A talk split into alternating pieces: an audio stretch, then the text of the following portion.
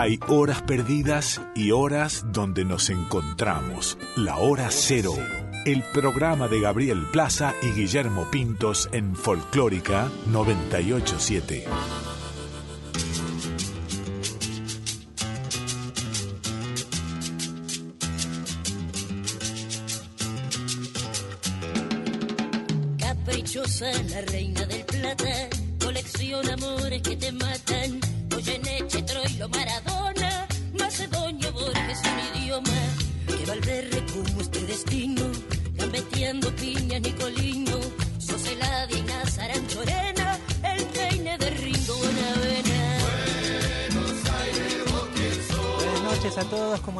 Esto es Hora Cero por Folclórica Nacional. Mi nombre es Gabriel Plaza.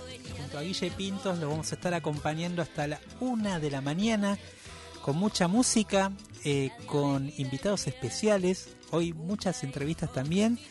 Eh, vamos a recibir al compañero Facundo Arroyo, que ya le vamos a dar la bienvenida. Pero primero, Guille, este, buenas Hola, noches. Gaby, buenas noches, ¿cómo estás? Bien, ¿vos? Muy bien, muy bien. Bueno, ¿qué se cuenta? ¿Qué se cuenta? Eh, ¿Qué escuchó últimamente? uy, bastante poco, ¿eh? ¿Sí? ¿Música me estás hablando? Sí, sí. Pero trajiste algo de Troilo. Sí, porque Bueno, vi ya- una foto. Bueno, ya nos vas a contar. Vi una de foto. eso. Ya nos vas a contar de eso. Sí, claro, claro. Este, no, bueno, eh, creo que está terminando el, el mes de febrero. Hoy es el último día del mes. Ya ha iniciado el año, digamos, formalmente, ¿no? Con el inicio de clase y todo el movimiento ciudadano, le contamos a nuestros oyentes. En todo el país debe ser igual. Este, pero bueno, sigue el verano también. Sigue ¿Vos tenés cosas para contar de Montevideo también? ¿no? Sigue el verano o lo, lo estamos un poco extendiendo también. Vamos Bueno, a decir la puede verdad. ser, un poco puede ese ser. clima queremos mantener esta especie Sí. de, de atmósfera medio vacacional que se va mezclando con el trabajo, Exacto. digamos, ¿no? Con el trabajo intenso. Ya estamos Sí, sí. entrando como en, en la en el año intenso de trabajo, Sí. por suerte, digamos, los que tenemos trabajo. Y, bueno, por supuesto. Y me acordé que, de otra cosa que vos propusiste en, en, en Twitter sobre un tema candente, de- en el cual acá el compañero también nos va, nos va a ayudar a pensar porque él estuvo ahí. Yo tengo mi opinión particular. este, ¿No? Hay algo Sí, para sí, hablar sí, sí. también. Ya ¿no? vamos a hablar. eh, vamos a recibirlo ahora en un ratito a Facu Arroyo, que ya está acá en los estudios, columnista invitado del programa. Pero si te parece, Guille, empezamos con música ya, entramos ¿Cómo no? en el mundo musical. Si querés, abrimos un poco eh, las vías de comunicación. ¿Cómo no? El WhatsApp de Nacional Folclórica es el 11 31 09 5896. 11 31 09 5896. Estamos en Twitter, Facebook, Instagram como Folclórica FM 987. Folclórica FM 987. Estamos empezando hora cero. Son las, pasaron 5 minutos de las 11 de la noche del martes 28 de febrero. Bueno, como hoy tenemos mucha música, mucho material, eh, vamos a meternos directamente en el universo musical de dos artistas que obviamente tienen mucha relación Entre sí. entre sí. Sí. Eh, Y que también eh, la tuvieron en el tiempo en que les tocó aparecer, ¿no? Creo que ya hablamos de esto. Sí, son contemporáneos. ¿No? eh, cuando charlamos con, eh, que con Zuna Rocha, Sí. Yo, yo creo que hace dos años ya, ¿no? En, la pandemia, mientras grabábamos en casa, pero el año pasado yo tengo el recuerdo que hablamos también de, de Raúl Carnota y de Zuna Rocha, que de ellos se trata. eh, Exactamente. Que eh, de alguna forma fueron como la gran aparición folclórica de los 80, una década rara para el folclore, como de transición, ¿no? Totalmente, pero que a la vez venía mm, había una semilla ahí de Sí. toda una de toda una nuevas de nuevas ideas dando vuelta alrededor del folclore de la música popular argentina eh, y bueno tanto Raúl Carnota como Zuna Rocha fueron parte de esa, esa semilla que todavía hoy tiene para mí sus, ramificaciones Las y sus canciones brotes. Las canciones de, de Raúl están muy presentes en el repertorio de nuevos artistas. La voz de Zuna Rocha sigue vigente, viva, sí. eh, sigue siendo un- una referencia. Y acá en este caso, Guille, hay dos, me parece, aspectos eh, lindos también para Sí. rescatar.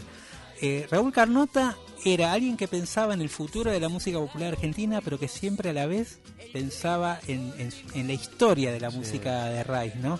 Era Vamos- medio renegado, no le gustaban las entrevistas. ¿eh? No, sí, sí, sí, eso, eso lo ¿Eh, sabemos. era No, chúcaro. Era, era un gran personaje, realmente.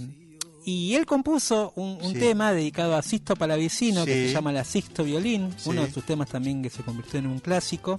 Eh, hablando de, de esa historia y de ese legado santiagueño en algún sentido y también de esa historia con la que cargaba eh, Sisto Palavecino. Y vamos a escuchar eh, por Rocha eh, una versión de Corazón del Ator. Ujú. Eh, también un poco pensando en cómo estos dos artistas también pensaban en el futuro, Sí.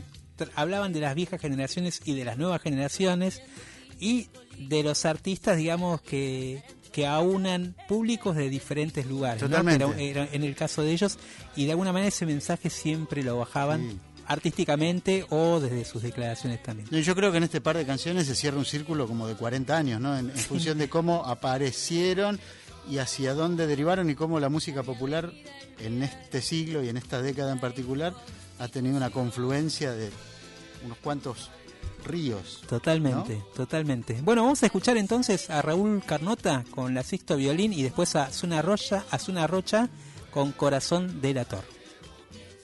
Cuando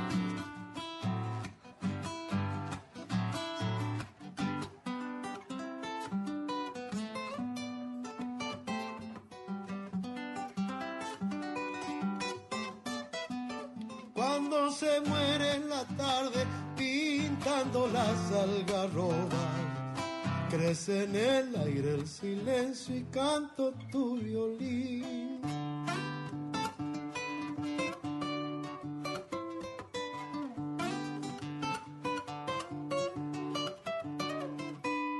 Todos tus hijos quichuistas guardan un bombo en el pecho cajoneando suavecito y canta tu violín.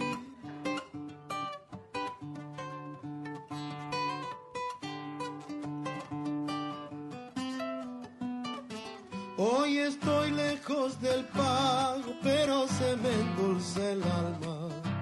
Cuando lloras chacareras desde tu violín. Ay, Sixto la vecino, déjame que te llanto sincopado de mi corazón.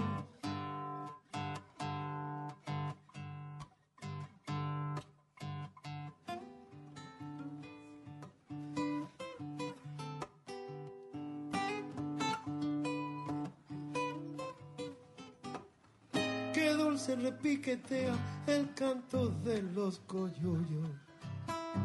En Icaño, en Uyamampa, junto a tu violín.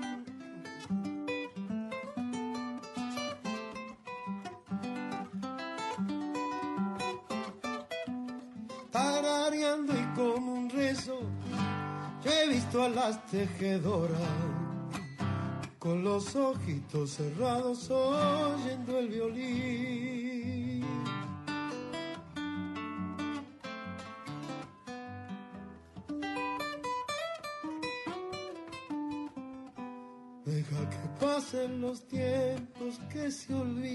Tu canto, que siempre andará en el aire, vivo tu violín.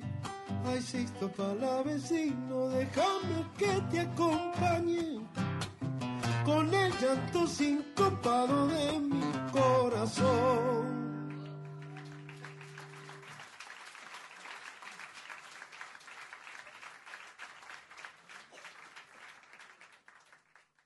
Hora Cero, el llamado de la nueva generación.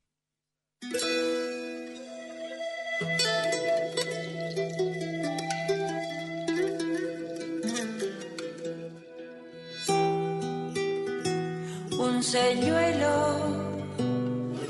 Hay algo oculto en cada sensación.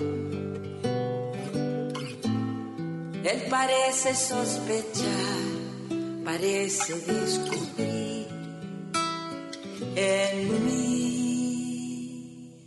debilidad.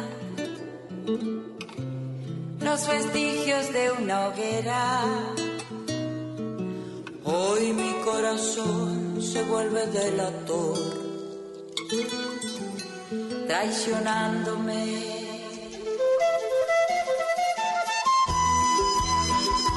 Por descuido,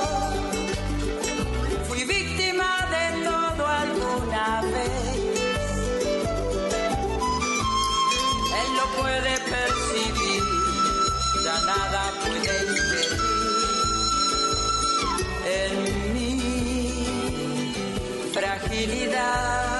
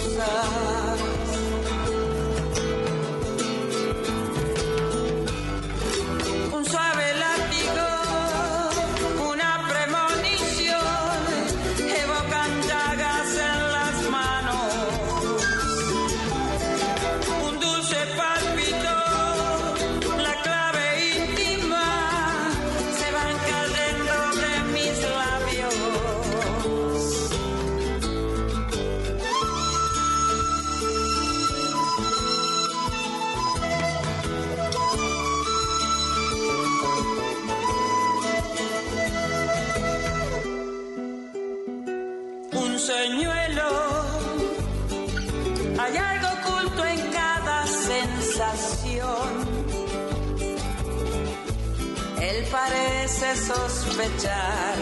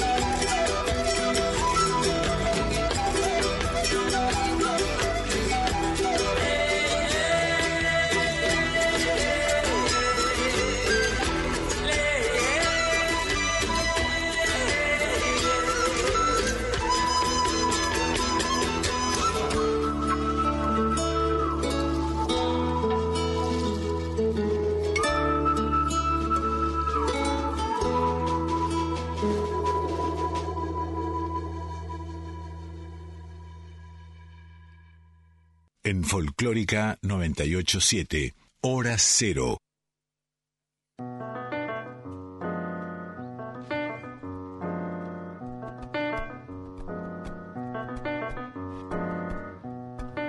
Aquí comentábamos la particularidad de esta versión que acabamos de escuchar de Zuna Rocha. Yo pensaba, porque creo que fue este verano que se estrenó una película que cuenta un poco eh, el nacimiento del person de, de uno de los personajes, mejor dicho, el nacimiento de Edgar Allan Poe, que es el, el- el- a quien corresponde el crédito original de Corazón de la Toro, aunque para mucha gente en la Argentina es una canción de Soda Stereo. Es eso, verdad, ¿no? es Este, pero mm, pensaba en esto de que evidentemente había un, un gen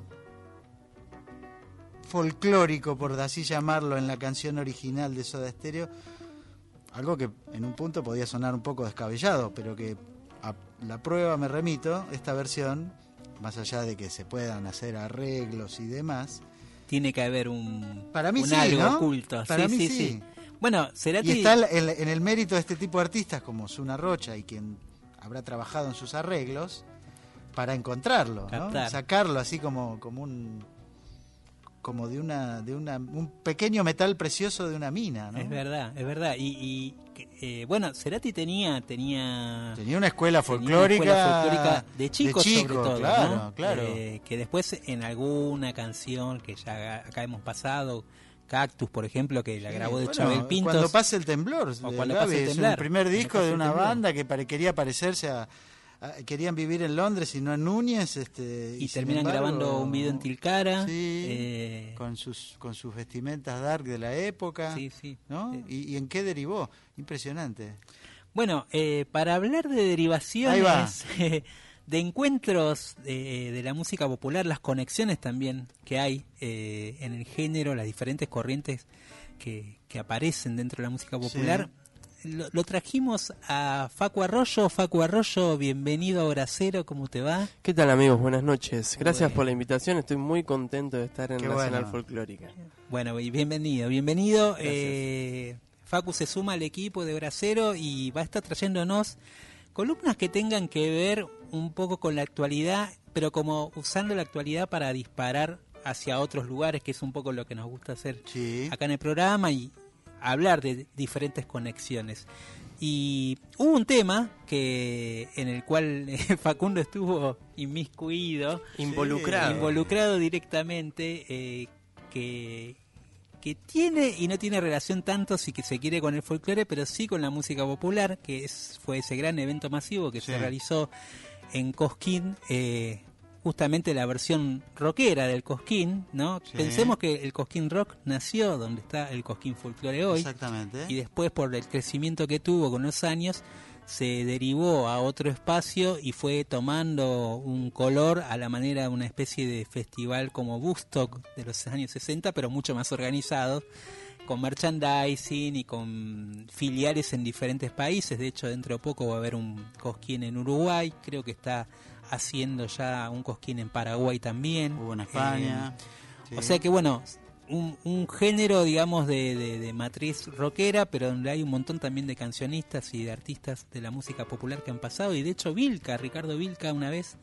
pasó eh, como invitado de Sky Bailinson Claro. en ese escenario del rock. Así que, Bueno, ¿y qué pasó, Facu? ¿qué pasó? ¿Qué pasó. Facu?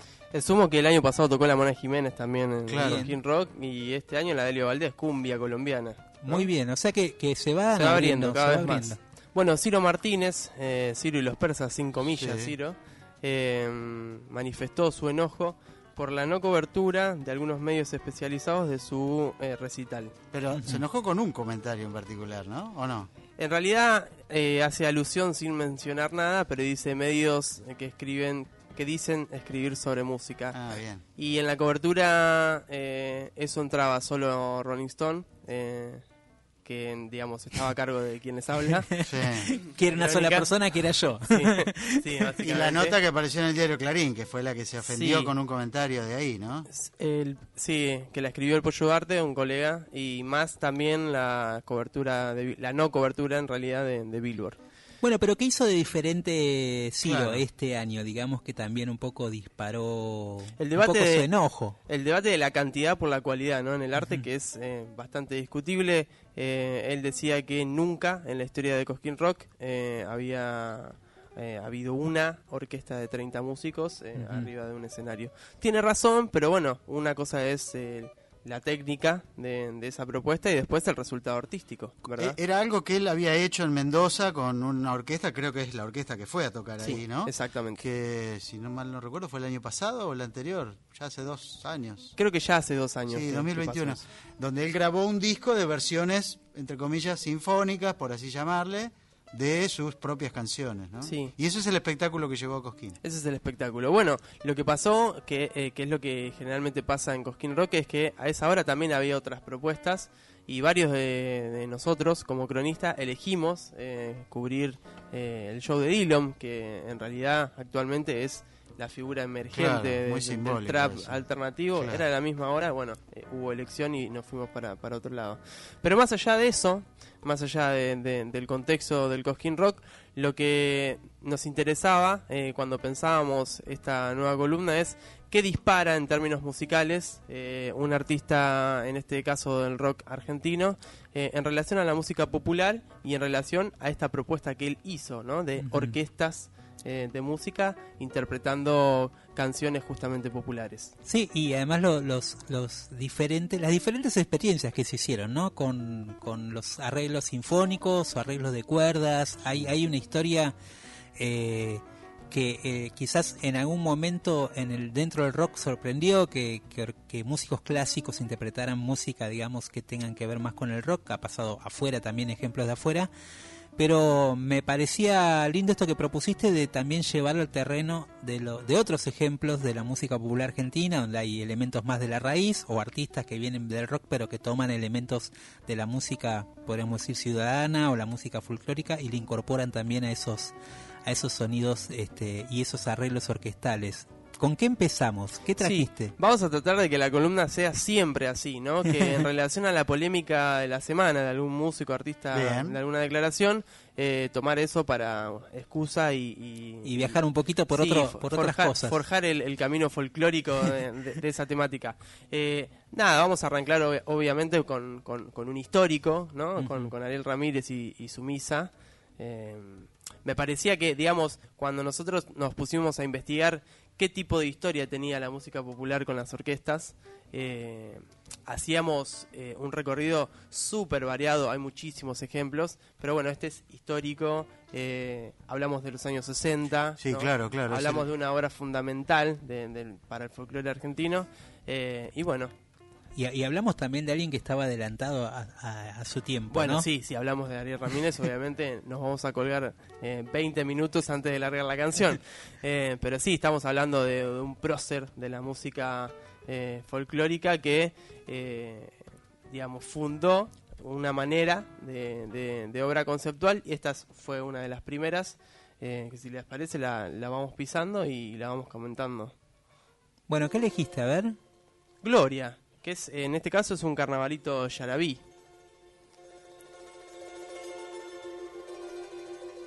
Ahí va, ahí va. Ahí va subiendo. Recordemos que la graba con Los Fronterizos, ¿no? En el disco original. Ese charango debe ser de Jaime Torres. Jaime, obviamente, Jaime está siempre. Era una estampa, digamos, Jaime y, y- Un Jaime más vigoroso, ¿no? En el Sí, año 65. claro.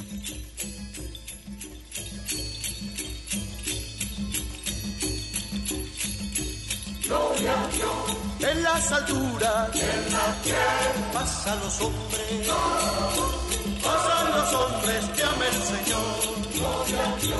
En las alturas pasan los hombres, pasan los hombres que ama el Señor. Y alabamos, corales también. ¿no? y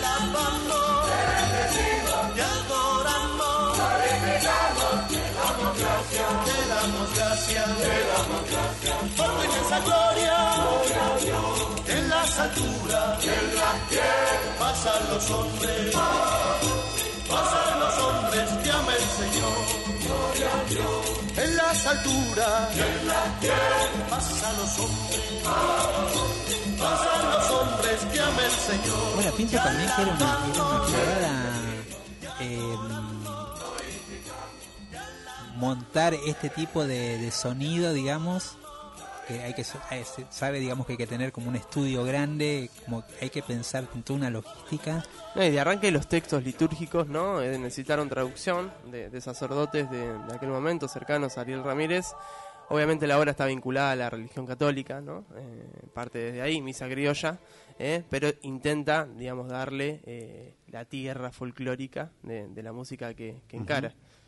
Es Eh, el, yo creo el primer gran disco de lo que habría de anticipar algo que vendría unos años después, que es, podemos denominar genéricamente, una especie de folclore progresivo, ¿no? Sí, y obra conceptual, ¿no? Que, en la- Claro. que en la música folclórica tampoco se usaba. Sí, en los 60 el rock progresivo lo, lo, lo usaba eh, a, a full, pero, pero en el folclore no, no ocurría. También pienso que, que, que ese sonido estaba este estaba influenciado un poco con lo que estaba pasando a, a nivel mundial, porque también se estaban usando, bueno, mismos los Beatles estaban utilizando la- las cuerdas Sí. de manera experimental y eh, dentro de un estudio, ¿no? Como lo había hecho el ingeniero que era George, George Martin, eh, y que también creó una manera de, de sonar dentro de los estudios y creo que en esa época había mucha información que circulaba en algunos artistas que estaban, digamos, pensando en nuevos sonidos, en la vanguardia, como era el caso de, de Ariel Ramírez, como decías vos, que tocaba también teclados, teclados electrónicos. Sí, o sea, puedo decir algo satánico, ya que es mi primera columna, que es, eh, se parece mucho el, el sonido de teclado de Ariel Ramírez, se, se parece mucho al, al de los Doors. Claro. Eh, bien, digamos, seco, crudo, eh, bien al, al frente y, y algo eh, como Es una vitalidad, sí. muy vital, ¿no? Mm, De- Es verdad. Sí, hay, y hay otro detalle de lo que decía Facu, que es este el, el hecho de vincular en, en una en una época de la Argentina que claramente no se parece en nada a la, a la actual, ni mucho menos, entre la mayoritaria, el mayoritario credo religioso de nuestra población con las raíces folclóricas, el boom del folclore y un rebote de algo muy importante en la Iglesia Católica que ocurrió en los años 60, que fue el Concilio Vaticano II, que de alguna forma sentó las bases de lo que es la Iglesia al día de hoy y que la modernizó, digamos. Entonces, parte de esa idea de modernizar y llegar a más gente tenía que ver con engancharlo con la música que le gustaba a todos los argentinos en esa década. Tenemos que recordar que estamos hablando del año 1964, que es cuando se graba, y se edita al año siguiente, en 1965, Misa Criolla. Bien, ¿y con qué seguimos, Facu? Bueno, vamos a seguir con, con algo muchísimo Un más... salto. Sí, un salto de principio a fin, ¿no? En el medio pasaron un montón de cosas. Pero me parecía... Pero hay un hilo conductor. eh, me parecía lógico porque hay un hilo, obviamente, por de arranque por la disrupción que Chango Farías Gómez Claro. planteaba en la música folclórica. Primero, la, la disrupción de que él no hablaba de música folclórica. Digamos, acá digamos, Sí. es la palabra folclore, no, No la es que no le gustaba, no lo usaba. eh, hablaba siempre de música popular argentina, música popular criolla. Pero- Instrumentos de afuera y música de acá, decía, ¿no? Cuando se enojaba. eh, pero sí, él siempre daba ese debate y lo, lo dio hasta sus últimos días. Eh, y de hecho, su agrupación justamente no dice folclórica, sino No, que no, dice música popular MPA, este, argentina. Así que sí, es verdad. Sí, es- la, la MPA en los 80, pero su último, que es el de lo que vamos a hablar, su último proyecto, es música popular académica, ¿no? Argentina. verdad, le, sí. le agrega, le agrega el académico porque también entendía eh, en esta formación más de orquesta, que era la primera vez que el Chango tocaba con tantos músicos en vivo en un proyecto, eh, entendía que también podían incluir eh, repertorio clásico eh, con arreglos folclóricos eh, de música popular y llevarlos adelante eh, siempre en su tono, ¿no? Eh, En su swing, en, en su manera de tocarlo El y de toque encararlo. chango. Toque chango, sí. el toque chango. Así que bueno, digamos, estamos hablando de, de los amigos del Chango, ¿no? Orquesta Popular eh, Clásica de Música Argentina, eh, que nos dejó dos discos. Son, los dos discos son, ahí está, ahí arranca a sonar. Son posteriores a su fallecimiento. Mm. Estaba mirando eso, no me acordaba yo de ese dato. Claro, porque el proyecto en realidad lo empieza mucho antes y lo tocan durante un tiempo y no llegan a grabar. Sí, ahí está el programa, digamos, de, de encuentro en el estudio. Que entiendo que lo aceleraron porque Digamos. se venía la noche. Claro, ¿verdad? claro, claro. Eh, que es como el registro y bueno, y dio bastante, no sé si muchos, pero dio dio una serie de conciertos con ese proyecto, que era un proyecto difícil de sostener, digamos, económicamente. Era Estamos una- hablando de los mejores músicos, de los mejores músicos instrumentistas. instrumentistas. Monin y- Saurralde, los, los, negros, los hermanos Gómez. Sí, eh, sí, sí, no, no, un, un seleccionado, digamos, Sí, un seleccionado y con la dificultad siempre que implica en términos económicos Claro. llevar adelante una orquesta, que no te rinde ni siquiera cuando No. vas a tocar, digamos. No, claro, ya, es un- ya se sabe, es como, algo cooperativo que se realiza. Y la injusticia también, yo el otro día lo pensaba eh, en la línea del tiempo de la música del chango, de, de grabar poco, ¿no? De, de haber dejado poca obra, de haber tocado mucho y de haber dejado muy poca obra, ¿no? Dejó obviamente mucho concepto, mucha Eso te historia. iba a decir. Eh, Su pero- aporte va por ahí, ¿no? Claro, pero tiene un disco solista increíble, y, pero es uno solo. Claro, ¿no? bueno. Eh, necesitamos 10 discos solistas del Chango. Bueno, en este sentido, eh, lo que hacen los amigos del Chango es tomar todo el repertorio que habían ensayado y tocado. eh, de hecho, el encuentro en el estudio que graban tiene canciones de los dos discos. Mm. eh, uno sale en 2013 más o menos y el otro 2016. Él fallece, recordemos, en 2011. Bueno, y de esa manera hacen volumen 1 y volumen 2 y dejan registrado ese trabajo que tiene, obviamente, eh, dotes ideológicos y políticos y de hecho el chango en el encuentro en el estudio con Lalomir lo desarrolla y lo deja bien clarito. Bueno, escuchamos un poquito. Subimos un poco al chango. A ver, disfrutamos el chango.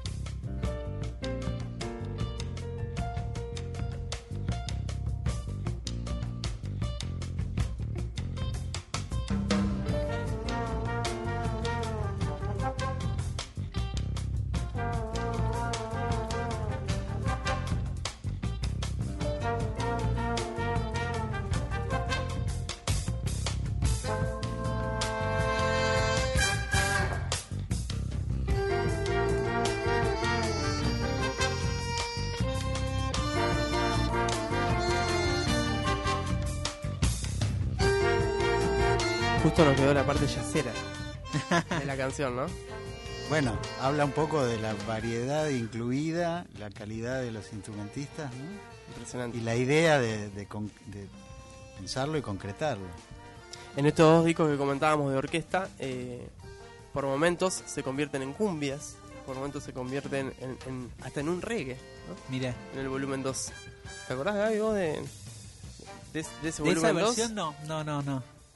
No, pero él, él siempre jugaba, digamos, y de hecho había una, una charla interna en- entre los amigos de él, y eh, se la decían a él, esto de cuando él, él le gustaba mucho meter la batida de samba, de samba brasileño, en algunos arreglos. Hay arreglos, digamos, de, de él, por ejemplo, de la época del grupo La Manija, Sí, eh, donde, donde está esa influencia, el sonido de, de, no sé, del folclore latinoamericano está muy presente, la rumba española es otro elemento, digamos, que él en algún momento se había copado y le gustaba eh, mezclar todo en esa especie de coctelera con su, como decimos, con este toque chango donde él agarra todo eso y le mete su mano criolla, ¿no? Le mete Total. su salsa, pero con ese toque también de del golpe de la percusión santiagueña que era herencia de familia eh, y todo eso él lo vinculaba, ¿no? De alguna manera salía como esa pócima que era el sonido del chango, era así.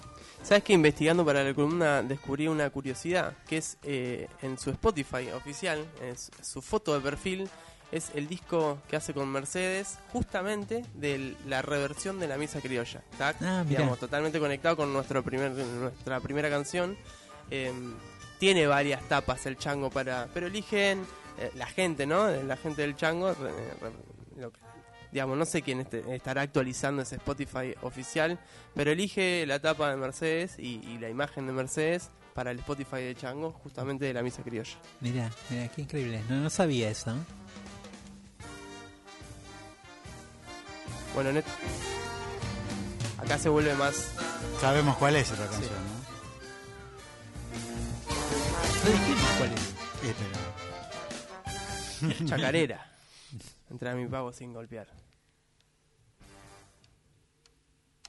¿Con qué seguimos, Facu? Bueno, seguimos. eh, bueno, hablábamos de obra conceptual eh, y de rock progresivo. Para mí esto tiene mucho. total. de hecho, los, los arreglos de, de Víctor Heredia en muchos de sus discos eh, están encarados a partir de, de teclados de a la Rick Wayman. Me Sí. van a matar, ¿no? Diciendo estas cosas.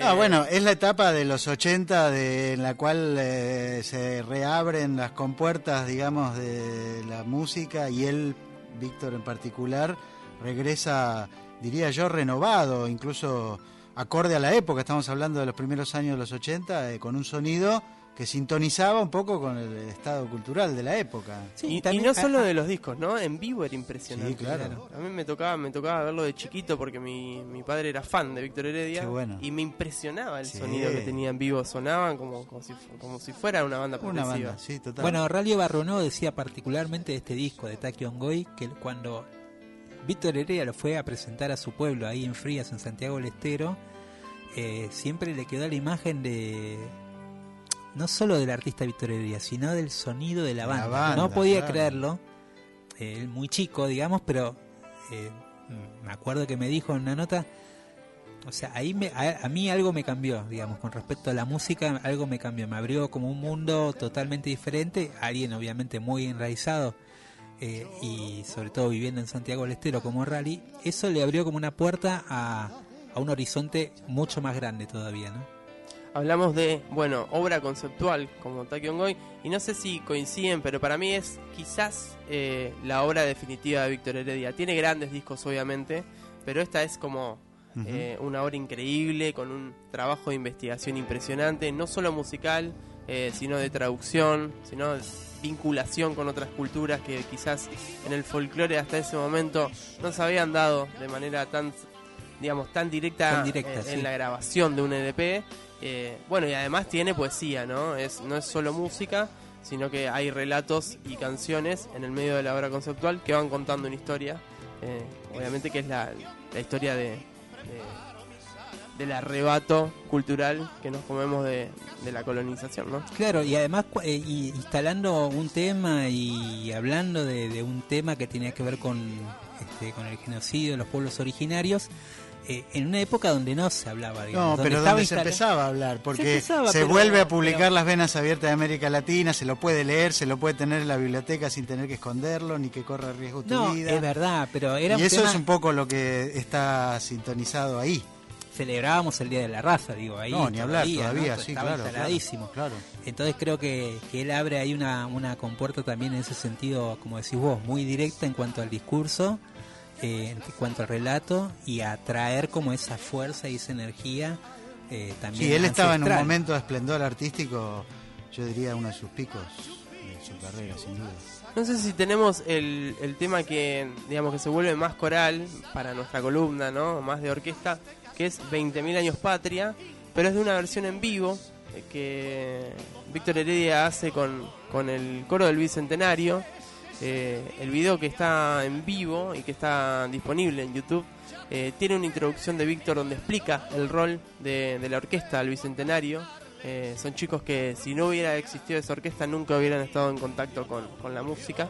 Entonces, Víctor todo el tiempo está retomando una obra que, que compuso hace más de 20 años, resignificándola eh, en un contexto eh, popular, ¿no? Eh, y tocándola también en un formato orquesta que no lo había hecho nunca. Eh, eso quedó registrado, está en, en- su Spotify como disco en vivo y también está disponible en YouTube. Está bueno para verlo completo, ¿no? En este caso siento que, que este que este sonido acá sí creo que va a tono también con la épica de un poco del sonido de la no solo de la obra sino de lo que dicen las letras de la voz de Víctor Total. Eh, creo que ahí el, eh, un sonido que en este caso puede ser la utilización de una orquesta va va como en consonancia con lo que quiere decir toda la obra ¿no? y ahí me parece que también la, en ese sentido cobra más más relevancia eh, cuando pones una orquesta tiene sentido poner una orquesta en ese contexto Sí, ¿Vos y- querés discutir eso? no no no Yo- no pero podríamos, pero le iba a preguntar a Facu si, si podemos encontrar como una como el camino digamos como que van juntos, ¿no? El, el- la idea del disco conceptual y la, La épica. la épica de una orquesta, ¿no? Como para darle aún mayor trascendencia sería la palabra. Sí, dentro de, digamos, si pensamos en algunos discos de, no sé, por ejemplo, el que nos quedó afuera, 11 episodios sinfónicos de Cerati. Sí. Eh, la épica... mm, es digamos, sutil la- no, no, no es sutil. No. Está, está dirigida por Alejandro Terán, eh, que es un genio de la música, Sí. que, digamos, de manera injusta se, se hizo conocido a partir de los 11 episodios sinfónicos de Cerati, porque Terán tiene un trabajo impresionante en la música clásica, en el jazz, eh, no solo de Argentina, sino de todo el mundo. Em, pero digo, en, en ese sentido y en ese contexto, por ejemplo, la épica estuvo al- a la orden del día para pensar las canciones de Soda Stereo eh, y adaptarlas a esos 11 Yo episodios. te diría una épica empalagosa. Recuerdo haber visto esos shows en el Teatro Avenida y en el Teatro Colón, la verdad que... Pero ahí entra otro tema también, que es, me parece que hay una divisoria de aguas, ¿eh? Porque a- hasta ahora escuchamos música de raíz folclórica, que de alguna forma, para utilizar un término de moda hoy día, marida bien con el tema orquestal. Ahora en el rock, discúlpenme, pero Está bien, por Acá, eso quedó perdón. fuera igual, ¿eh? Perdón, fuera. acá, acá vamos a traer entonces, vamos- nos da el pie Además para- del gesto megalómano que tiene el artista, al, Total. sobre todo el artista de rock, El líder, el líder. Cerati y este muchacho que cantó en Cosquín ahora, de decir, no, yo soy muy grosso y toco con una orquesta, porque está presente eso también, me parece. Bueno, acá Eh, voy, el, voy a ego, traer... el ego en el rock. Pero el ego en el rock a veces se utiliza bien. Se, se utiliza bien y... No, hasta ahora estamos charlando, no, No, no, No estamos ni discutiendo. Eh, el ego a veces en el rock está bien, obviamente está generado, es uno de los parámetros para, desarrollar para la cultura rock. del escenario, digamos, Sí, y para ser líder de una banda de rock, digamos, Claro. la rebeldía, etcétera. Eh, pero bueno, a veces se usa bien y a veces se usa mal. Bueno, ¿no? tenemos que traer un ejemplo, pero quizás me parece el, el mejor ejemplo. Vamos a escuchar, si les parece, eh, la versión que canta Ricardo Mollo con la orquesta de Mendoza y con el charango de Jaime Torres. Qué bueno. Y dentro de eso, una samba, La Amanecida. Seguimos con el papá de Diego. Vamos a hacer una samba que se llama La Amanecida.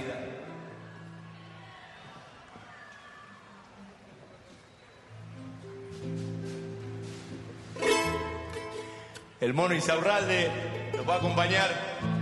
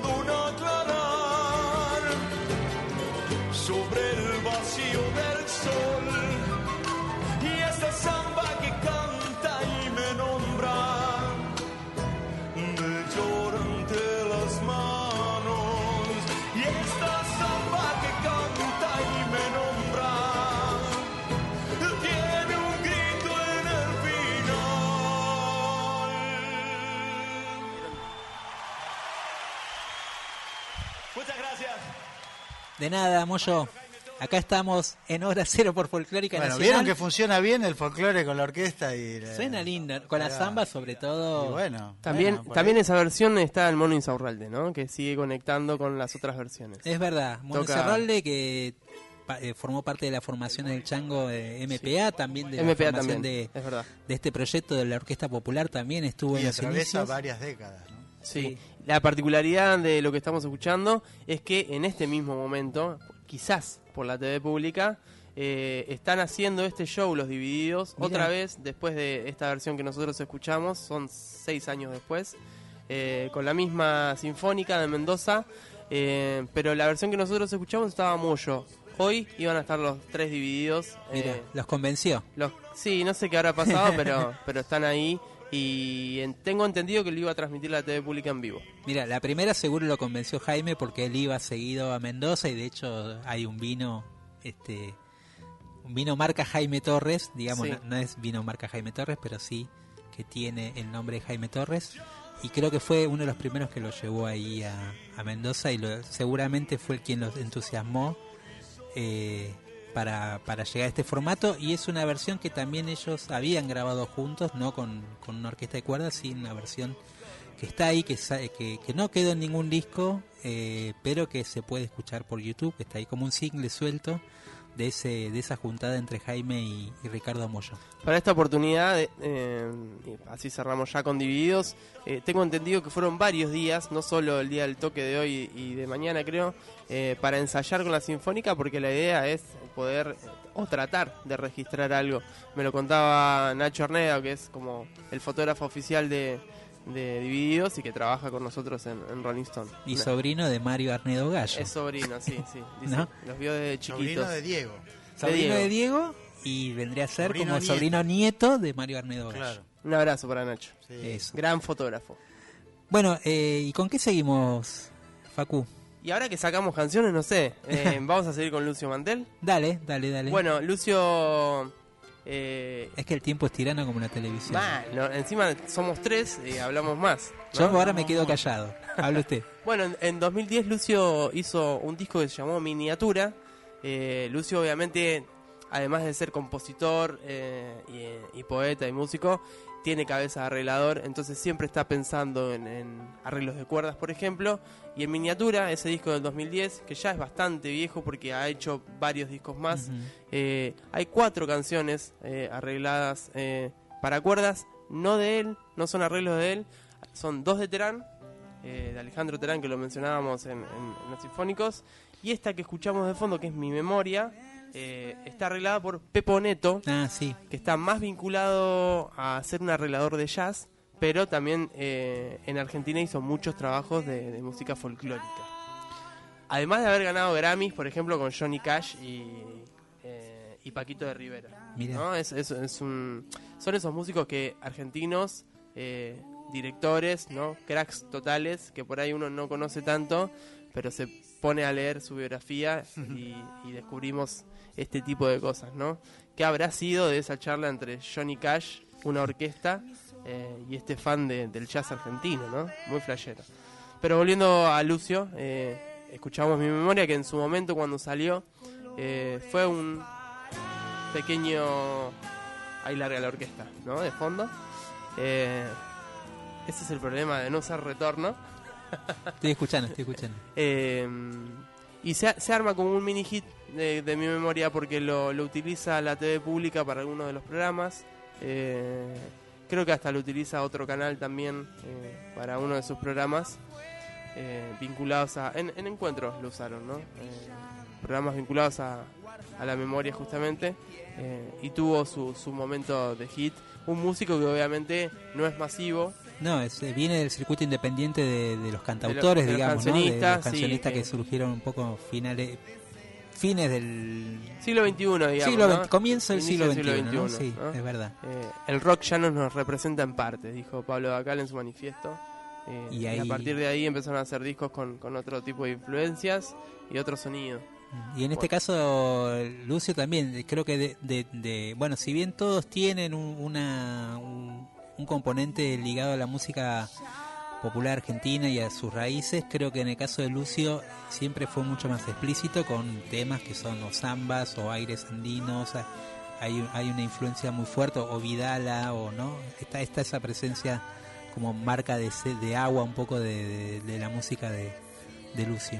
La triple frontera, ¿no? Porque es fanático de Eduardo Mateo, ¿no? Y del Candombe Beat, por ejemplo, que lo introduce, de hecho, introduce canciones de Mateo en sus discos. Eh, y toda la, la MPB al palo eh, está también ahí en su música. Y su también tono clásico eh, a partir de sus estudios y, y a la hora de, de pensar su música. Bueno, y ahora vamos a escuchar a un a uno de los grandes Músicos músicos populares, populares argentinos, de la ya historia argentina. totalmente de la historia argentina, cuya primera composición, no recuerdo ahora bien si era a los 16 o 17 años, yo creo que a los 16 años, la primera composición fue una samba. 16 tenía. 16 años cuando compuso este una samba, se llama Luis Alberto Spinetta, ¿no? Eh, y siempre eh, su vida estuvo con un padre tanguero por un lado y esa presencia de la música popular argentina eh, estuvo en su camino, podríamos decir, todo el tiempo, a pesar de, bueno, de lo que significó Pinet- Spinetta en cuanto a las letras, en su, en su búsqueda sonora, en un montón de cosas que parecía que estaban muy alejadas de lo que tuvieran que ver con la raíz y siempre esa raíz estuvo presente. Se le termina acercando Piazzolla con Invisible, ¿no? Por ejemplo, ¿no? Eh, para linkear un poco el, el- el- el nombre de este, de este programa de radio. Bueno, eh, lo que tra- trajimos de- de- del maestro es eh, un, un track de, de Estrelicia, que es su Unplugged eh, Sí. grabado en MTV. Yo estuve ahí. ¿Fuiste? Sí, Pero qué privilegio. sí, sí. Eh, estaba mirando, ¿no? U- eh, est- Está mencionado que los arreglos son de Carlos Francetti, un músico otro músico argentino de ligas mayores, a quien conozco y traté varias veces también. Eh, y el, en la dirección de la orquesta de Carlos Villavicencio, que es Total. quien también graba con Un Loco de la Guerra, entre paréntesis, eh, que graba con Fito Páez. Ahora sí, más adelante lo va. vamos a retomar a Villavicencio. Sí, no, Está aquello, todo conectado acá. Yo creo que fue la gran producción en, una época en la cual MTV destinaba un importante y generoso presupuesto, este, pero el, el- el- claramente en la producción televisiva más compleja y, y que más cuidado pusieron y esmero era esta justamente, que se grababa en la misma semana, un día antes que eh, otro show en donde estaban Papo, Charlie García y los ratones paranoicos. Imagínense el contraste y lo que significó en Miami esa presencia en una semana. Más adelante vamos a contar una anécdota de por qué Fito no termina haciendo su MTV Unplugged y que se termina llamando Euforia, eh, que está vinculado a esto que decís vos, Sí. eh, Guille. Pero bueno, trajimos, eh, digamos, de ese recital eh, lo que termina siendo lo, lo más, eh, digamos, de orquesta, ¿no? Con arreglos y, y- y- y demás, que es eh, la canción, hermosa canción, eh, llamada Laura Va. Si les parece, la escuchamos un poquito. Aunque es grande, su vida comienza aquí.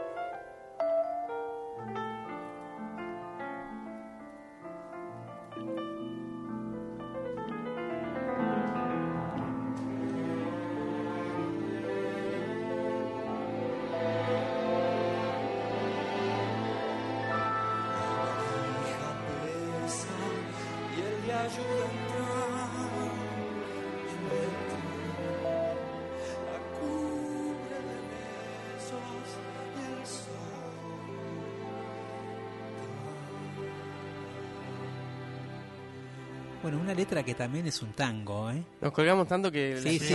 Silencio. Una letra que es un tango también y que de hecho tiene mucho que ver con la época de, de Almendra cuando, eh, cuando también ellos iban a ver los conciertos de Piazzolla. En aquel momento eh, eran seguidores de- del espectáculo María de Buenos Aires, estamos hablando fines de los 60.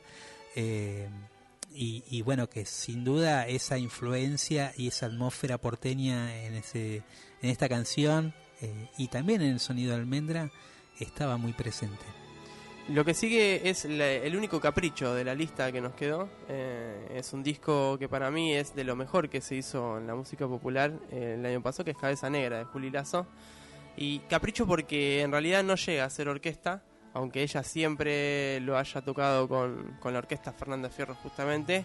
En este caso, en Cabeza Negra, ya lo estamos escuchando de fondo. Eh, lo novedoso es que está grabado en base a cuatro bandoneones, la línea de cuatro bandoneones, En vez de usar cuatro violines, Sí, sí, podemos decir usó cuatro bandoneones. claro. Y el contrabajo con la dirección de Yuri Venturín, que fue el director musical de- del arreglo, más su voz, ¿no? el silencio de tu voz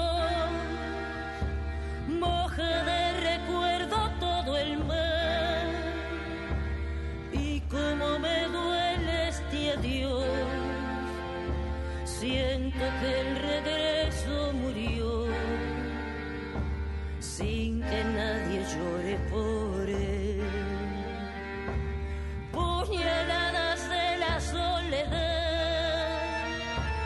¿quién habrá de amarme en el rincón? Ese junto al fuego que ayer encendió tu leño de sol. Muérome de frío sin Dios. Bueno, para los que son verdaderos aficionados al folclore, tienen que sacar esta versión, tienen que sacar este tema, porque es un, un tema de Horacio Guaraní, eh, que, que, bueno, que versiona muy particularmente Julieta. primero, Cuesta, cuesta sacarlo, ¿no? Algunas cuesta versiones de Cabeza Negra cuestan sacarlas. Porque, bueno, primero está el sonido del bandoneón, que si bien hay sonido de bandoneón obviamente en el norte, pero acá está tirado siempre para una atmósfera más porteña, Urbana. urbana, totalmente. Urbana, nocturna, densa, y, ¿no? y la voz de, de Julieta también va encaminada por ese sendero, ¿no? Estábamos ahí entre esa, Gaby y Mariposa Triste, ¿no? Que también formaba parte del repertorio de Cabeza Negra. eh, una canción de Daniel Toro, bueno, finalmente quedó la de Horacio Guaraní. Pero las dos entraban, obviamente, por, por la base folclórica eh, de esos autores. Y bueno, y el enfoque de, de Juli Lazo en Cabeza Negra. Yo creo que ahí ella lo que ha encontrado es justamente lo que estaban diciendo ustedes y que me parece es un camino a recorrer.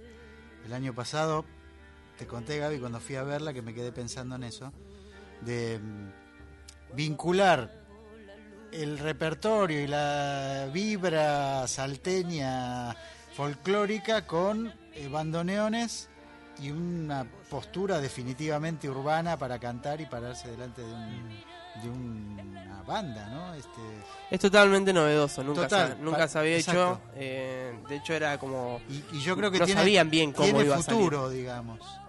Sí, esperemos, ¿no? Yo creo que sí. nos entusiasma el sonido. Bueno, tenemos que cerrar Tenemos que cerrar. y queremos ¿Con qué nos escuchar vamos? una canción entera. Eh, nos vamos a ir justamente con lo que comentábamos eh, antes, un tema de Euforia, del disco en vivo, primer disco en vivo de Fito Páez, editado en el año 1996. Justamente no termina siendo su MTV Unplugged porque no lo dejan subir eh, una la orquesta, no, no firma la orquesta, eh, no le dan el presupuesto, ¿no? No le dan- largan el presupuesto a los de MTV para que Fito grabe con una orquesta. Entonces Fito decide hacerlo independiente, lo graba en los estudios eh, Olmedo, Canal 11, eh, y hace su propio MTV independiente. De ese disco elegimos eh, Y Dale Alegría a mi corazón, sobre todo, obviamente, porque a los dos años Mercedes Sosa se lo apropia y a partir de ahí, como todo lo que tocaba la negra, se vuelve una canción De ella. universal sí, de ella también de la cultura folclórica eh, de todo el país. Bueno, Facu, gracias por, por este, este viaje, un poco por diferentes ejemplos y, encuentros. ¿Cómo se sintieron? ¿Los volví muy locos o No, me van a aguantar? No, no, no te vamos a aguantar. Bien. Pero ni hablar. La gente tiene... Nos peleamos eh, pocos igual. No, no, igual. la gente tiene tiene baja arriba, baja y sube el pulgar, así que no, no, quédate tranquilo, quédate tranquilo. Muy bien, muy Para mí bien. es un placer. Gracias, gracias por haberte también. venido desde La Plata. Directamente desde La Plata, Facu Arroyo nos acompañó en hora cero y ahora sí escuchamos a Fito Páez.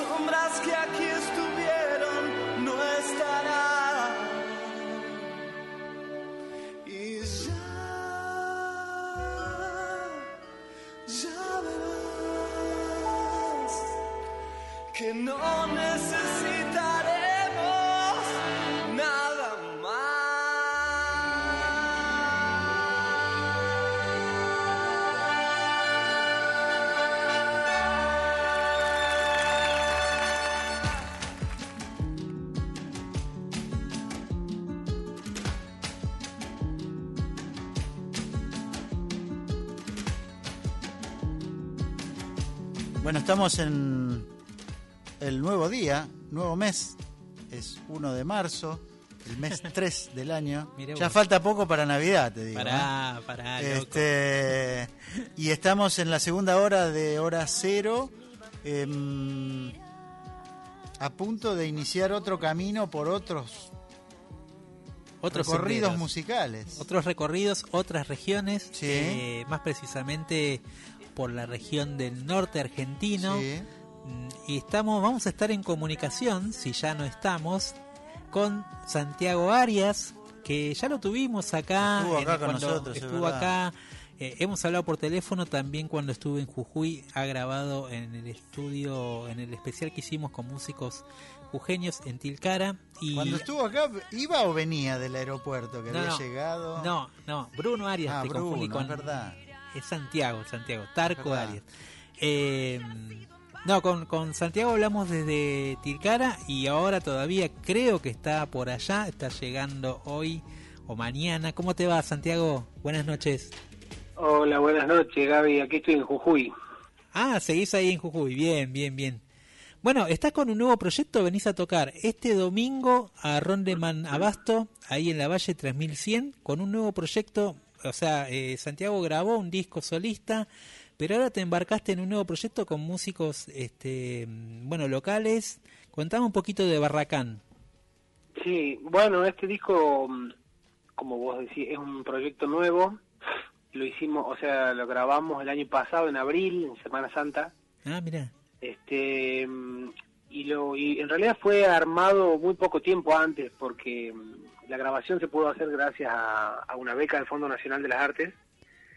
Este, y era un proyecto que recién estábamos empezando, ¿no? Así como componer la música, es todo, toda música propia.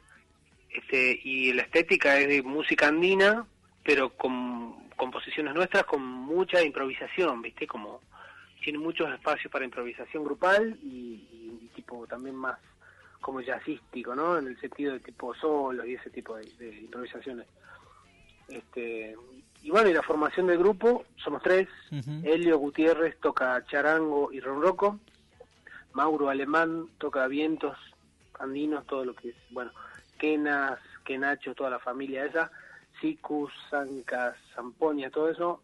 Y yo toco mm, eh, bandoneones, o sea, dos bandoneones distintos, uno normal y uno que es un bandoneón chiquitito, así como de estudio, viste, que suena medio raro.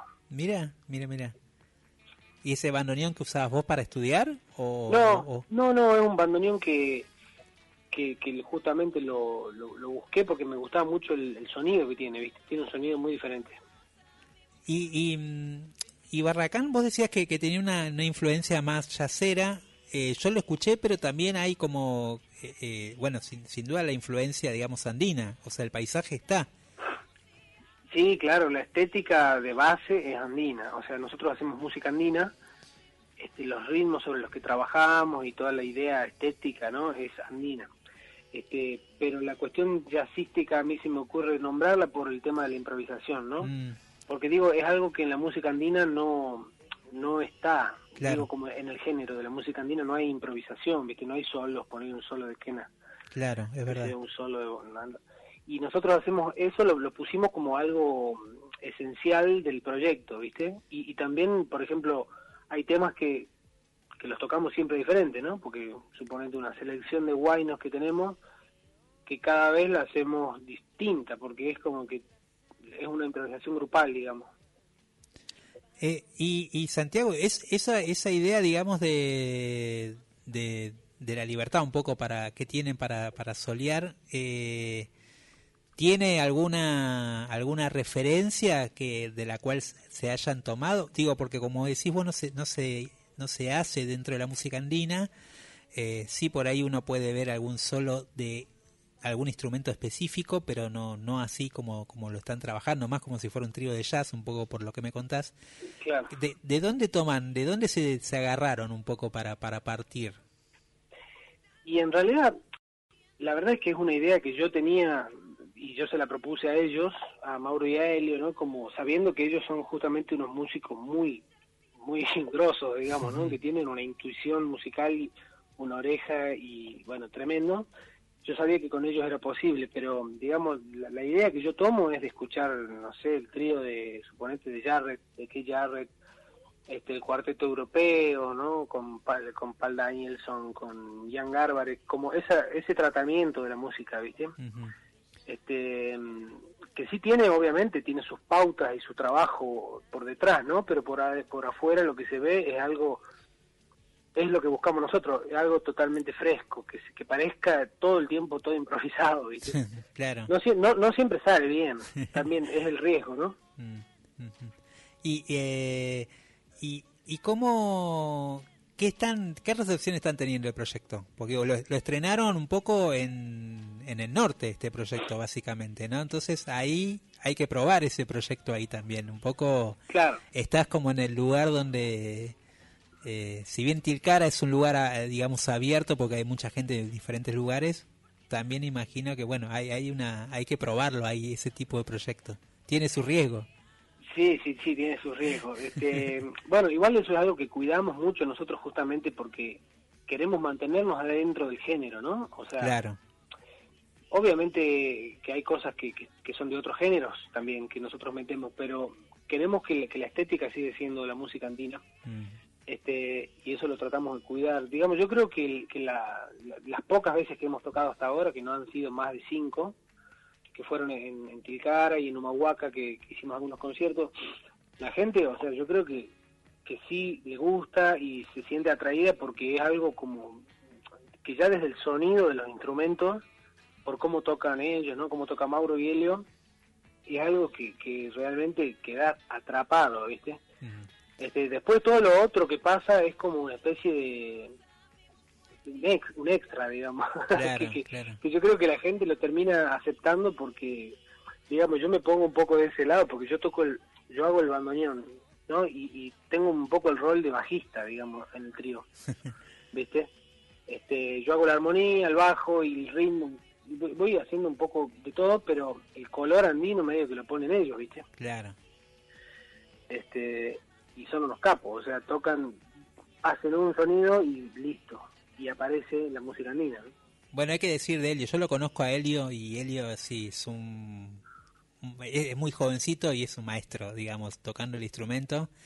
Eh, se nota, se nota esa, esa intuición que vos decís, ese toque que no todos tienen cuando tocan el charango, digamos, porque es un instrumento muy difícil, eh, para que suene diferente, digamos, ¿no? Y me parece que el caso de Helio es, es una- un músico que tiene ese toque.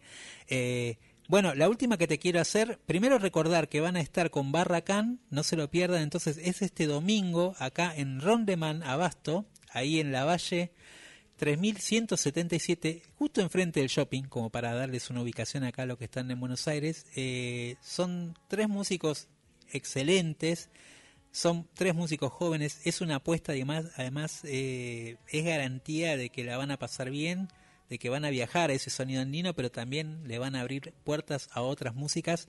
Así que vayan, eh, disfrútenlo porque no, no se van a arrepentir, no van a salir defraudados.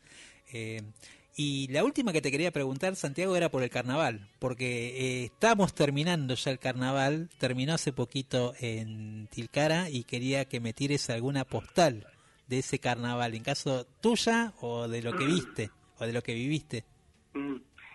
Mm. Sí, bueno, yo, yo todavía estoy con los rezagos eh, físicos, digamos, del carnaval.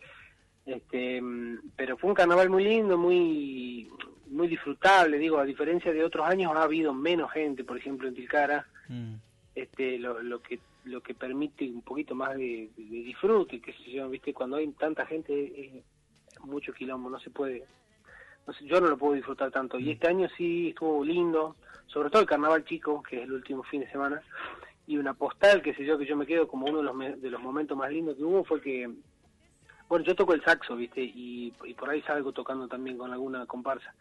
Este, y una noche salimos tocando con Mauro. Mauro es este el que toca los vientos en Barracán. Con él, a dos saxos, acordeón, charango y bombo, ¿viste? Por la, y era pero una fiesta. Claro. Este, y todo música andina, obviamente, ¿no? Guaynos. Guayno, guayno, guayno, guayno. Qué linda, qué linda. Muy bueno, muy bueno. Muy lindo, muy lindo. Bueno, Santiago Arias, gracias por, eh, por charlar acá con Hora Cero. Bueno, los esperamos, los esperan a, a ustedes, al público, ahí también en Rondeman Abasto, enfrente del Shopping Abasto. Van a estar tocando con Barracán, este proyecto de trío. Eh, bueno, Santi, que tengas un buen año eh, y que, bueno, que siga este proyecto adelante que, que pinta muy bueno. Vamos a despedirnos con una de las canciones eh, del trío llamada Hacha. Bueno, a- antes de despedirme, Gaby, perdón que te interrumpa, no no quiero dejar de mencionar los invitados que, que vamos a tener, Bien. que son tres, Nadia Larcher, Ernesto Snager y Facundo Guevara. Ah, todo, todos tranquilitos. Tranquilo, ¿viste? por las dudas. Bueno, buenísimo. Este, digo, tremendos músicos, así que va a ser un, un lindo concierto. Bueno, Santi, un abrazo grande. Hasta Dale, Tilcara. abrazo, Gaby, gracias.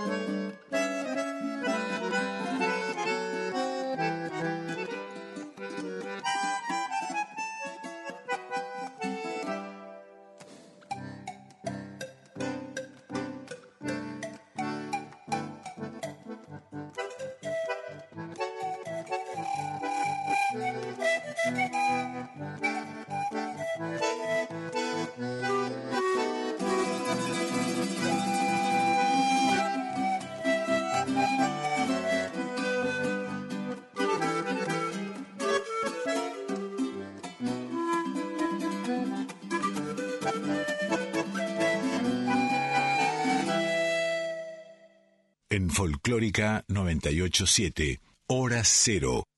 Sin saber si poderte despedir.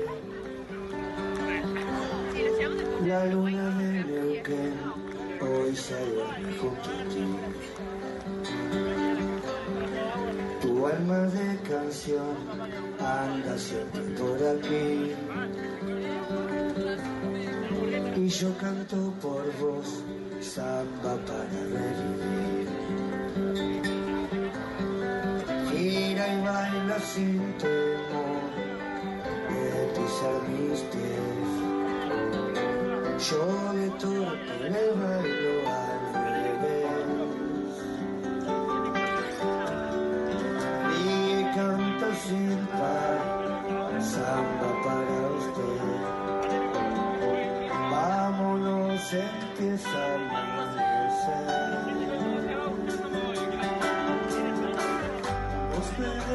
casi, casi sin querer.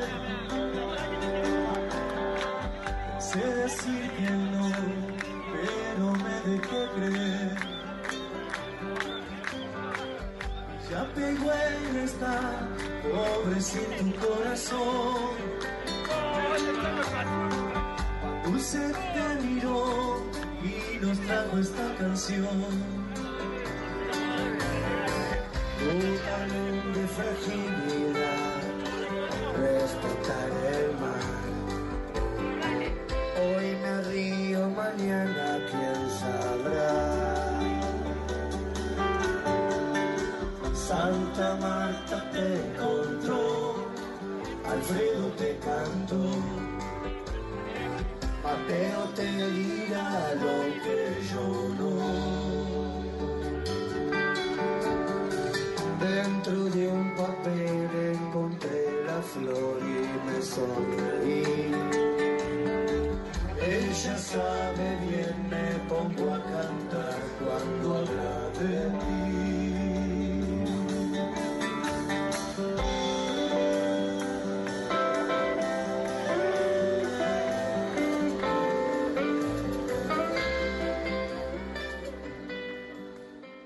Hora Cero, el llamado de la nueva generación.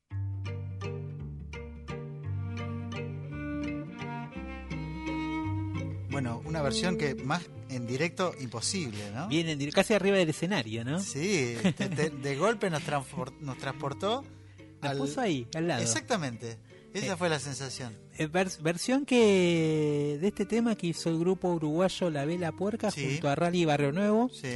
Eh, canción que alude bastante a bueno a los paisajes patagónicos, por eso también me pareció interesante y que tiene que ver un poco con ese ese recorrido que hacen los artistas. En el caso de la banda uruguaya, que es una banda muy convocante y que se ha proyectado afuera del país eh, y que a la vez se ha vinculado de alguna manera con el sonido de las provincias de Argentina, sí, ¿no? sí, te iba a decir también que, digamos, la Patagonia en términos de música popular o folclore, como Sí. querramos llamarla, a veces no tiene toda la atención merecida.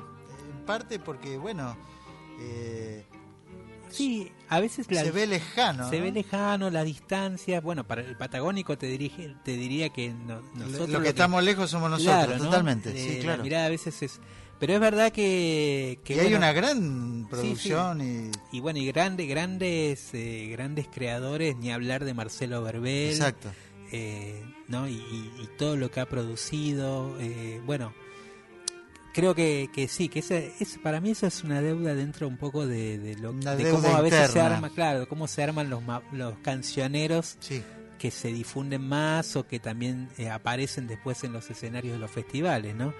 Eh, pero bueno, me pareció lindo también ese, ese encuentro entre dos artistas Ah, bueno, de, sí, sí, claro, claro. de universos a veces paralelos, pero que igual se rozan, como es el caso de La Vela Puerca, esta banda uruguaya, y con Rally Barrio Nuevo, en esta canción que habla eh, de esos paisajes. Y vamos a escuchar ahora eh, una canción estreno de Georgina Hassan, Que tiene eh, un nuevo disco, ¿no? que tiene nuevo disco y que también tiene un cruce con un artista chileno que ha Sí, este, señor. del cual hemos hablado mucho, que se llama Manuel García, un gran trovador eh, de esas estirpes de trovadores al estilo Silvio Rodríguez, pero también con la raíz del folclore chileno y de la canción chilena heredada de Violeta Parra ¿no? y de Víctor Jara, está muy presente de alguna manera en la voz de Manuel García y en su repertorio. Y acá vamos a escuchar este tema que hacen juntos, que se llama Espejo Azul, un estreno de, de Georgina Hassan junto a Manuel García.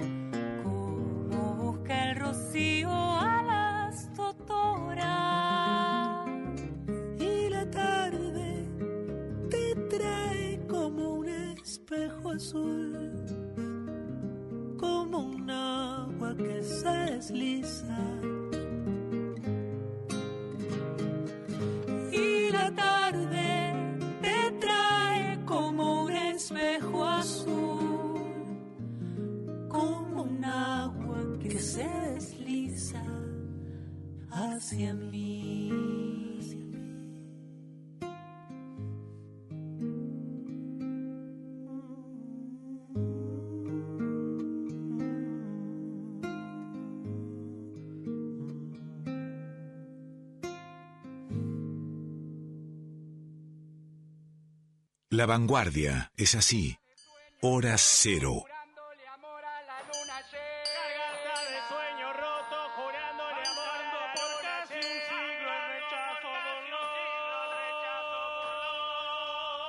Bueno, Gaby, este sonido nos remite a algo que te tiene particularmente atraído en las últimas semanas. Es que... A juzgar por tus posteos en redes sociales. Eh, es que estuvimos ahí y quedamos bastante prendados de, del carnaval montevideano y sobre todo, bueno, del sonido de las murgas, si bien el carnaval, como decíamos eh, la otra vez, eh, está, bueno, tiene muchos rubros, Sí. ¿no? Eh, y sobre todo la llama de tambores, que es otro componente muy importante, eh, esa cultura afro muy presente en la cultura montevideana y muy presente en los barrios de Sul y Palermo, y que es muy fuerte también vivir esa experiencia, pero bueno, por el lado de las murgas... Lo seguiste como un campeonato. Lo seguí, lo seguí porque bueno, es re- realmente es un campeonato, se Claro. conocieron eh, el sábado, el domingo. ¿Cómo es el sistema? El domingo, bueno, es, es, es un campeonato prácticamente, podríamos decir, eh, futbolero en el sentido de cómo van pasando los equipos. Sí, hay un jurado. Eh, hay un jurado que se, se Un hace jurado- un jurado especializado Es que elige imparcial y académico. Claro, digamos, ¿no? que, que elige diferentes rubros. Hay diferentes rubros dentro de, del certamen del carnaval. Los que por ahí nos pueden interesar o nos pueden, nos pueden de alguna manera conmover a nosotros tiene que ver quizás más con las agrupaciones murgueras y después están los otros grupos que tienen que ver con las comparsas que ahí la integran las comparsas de, de así se llaman a las cuerdas de tambores con los espectáculos. Después están los parodistas y están los grupos de humor y está el grupo, hay elencos de revistas también. Eh, pero de alguna manera lo que concita un poco la atención principal eh, son los grupos de murga eh, que tienen hinchada, de alguna manera tienen ese fervor casi Claro. de equipo de fútbol, ¿no? Gente que sigue a determinadas murgas por los diferentes barrios y que en el anfiteatro del, del Teatro de Verano, que es donde se realiza el certamen oficial, el concurso, están muy expectantes de lo que pasa. Como en todo campeonato, hay internas, eh, hay comentarios en redes, hay polémicas, hay todo lo, lo mismo que pasa en cualquier certamen, eh, Claro. se genera también en ese ámbito de la murga. Y por otro lado, bueno, el sábado puntualmente, después de una, una Sí. serie de rondas clasificatorias, quedaron los 10 grupos en una liguilla final que compitieron durante diferentes noches, nuevamente cantando otra vez todo el espectáculo, y de ahí salieron los ganadores que se conocieron a las 5 de la mañana eh, del día domingo, en la madrugada, todos los grupos esperando en sus diferentes sedes donde ensayan, Esperando. Eh, claro. con diferentes programas de radio y televisión siguiendo las ocho horas que duró esa espera, digamos, o sea que mirá el nivel como, casi te diría, podría decir, un nivel de atención como a veces se vive en las elecciones cuando Claro, se esperan los claro, resultados. es Bueno, verdad. allá eh, un grupo, digamos, grande de aficionados eh, del carnaval lo viven con esa con esa expectativa de lo que va a pasar y de quién va a ser el ganador y el, el nuevo campeón. Bueno, en este caso, eh, este año se coronó la agrupación Asaltantes con Patentes, que es la que escuchábamos al principio como cortina del programa. Ellos eh, ganaron por dob- doble año consecutivo, o sea que son bicampeones. eh, un, un récord un poco histórico en algún sentido y que bueno que los pone nuevamente como en el en el, en el comentario de, de todo el mundo murguero y de toda la escena musical montevideana. En segundo puesto estaban nuestros favoritos o a quienes Ah, seguimos bien. al principio, que fue La Gran Muñeca dirigida por Edu, Edu Pitufo Sí. Lombardo que, que bueno, eran un poco los dos que estaban peleando el primer puesto, finalmente ganaron los asaltantes con patente, eh, y en tercer lugar quedó la Nueva Milonga, otra agrupación que dio como un batacazo porque no era la, había otras dando vuelta que no se esperaban. Así que un poco así quedó eh, coronado ese podio de tres grupos de murga. Yo creo que muchos de estos artistas y con la afición que hay en Argentina eh, que se viene Claro. sosteniendo a lo largo de los años van a viajar, seguramente cruzarán el Río de la Porque Plata. no para son de las que han venido tradicionalmente. Claro, hay, hay históricas como Falta y Resto Claro. o hace poco eh, que vino Agarrate Catalina. Claro. Pero bueno, hay grupos que por ahí no han venido tan seguido como Asaltantes o como mismo La Gran Muñeca, que es una agrupación Sí. que tiene 102 años de historia. eh, y que bueno, que va a ser interesante poder verlas acá en vivo en la Argentina.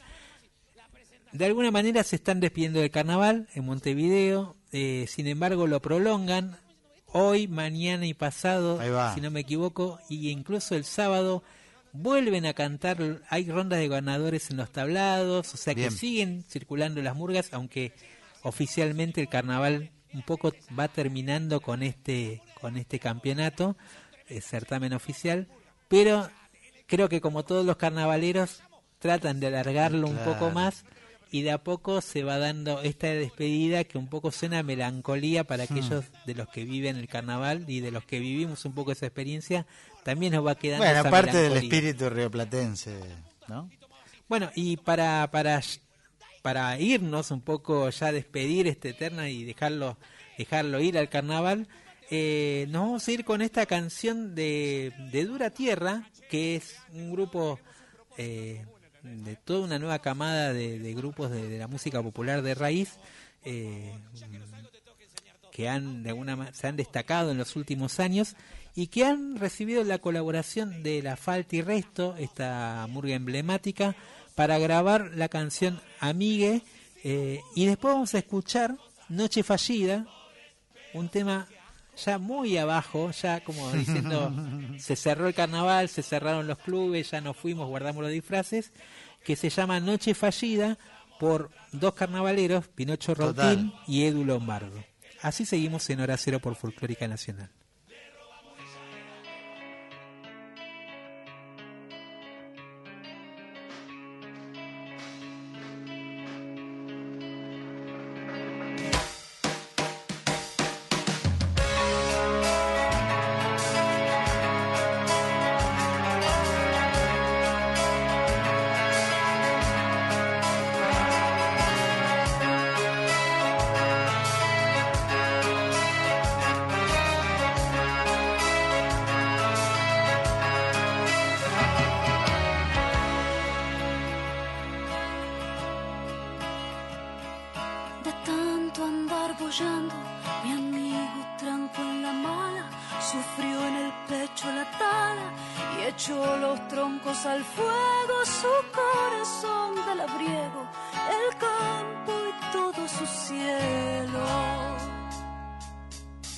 Tanto andar nublada, la vida está tormentosa, de cuando en cuando se posa el pájaro en las alturas, dejando atrás la espesura de andar siempre por el suelo.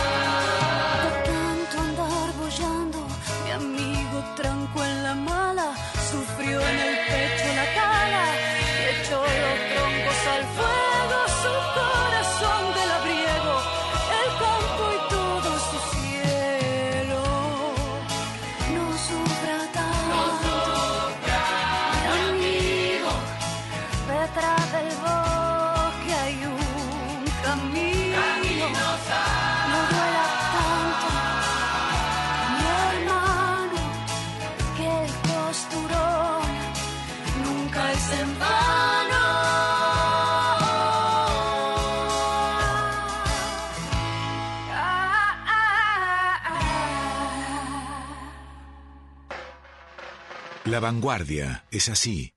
Hora cero.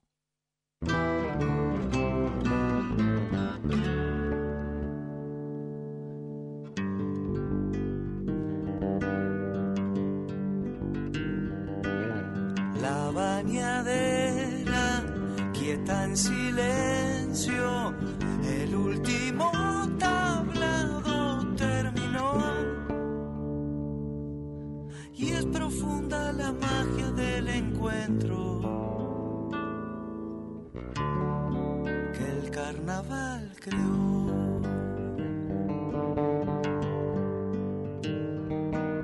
Llegó a destino el viaje a febrero, las gargantas rotas de cantar. Dios Momo se tapó con un sombrero, hizo adiós con la mano y a guardar. La bañadera oscura nave que viene atravesando bulevar. Salen por la ventana los muchachos, cumpliendo de taquito este ritual.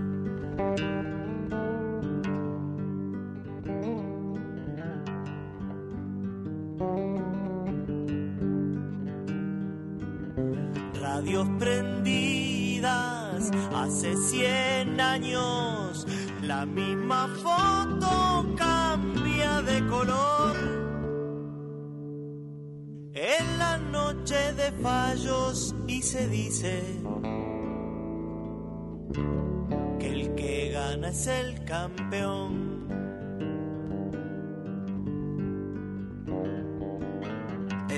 Emborrachando se van los puntajes y la cantina suena Wall Street. El cantinero rezando los fiados. La murga ya está a punto de venir. Bajando a media ropa y al vestuario llevando una cerveza sin pagar. Afuera el barrio los está esperando. Y aunque ganen o pierdan, le da igual.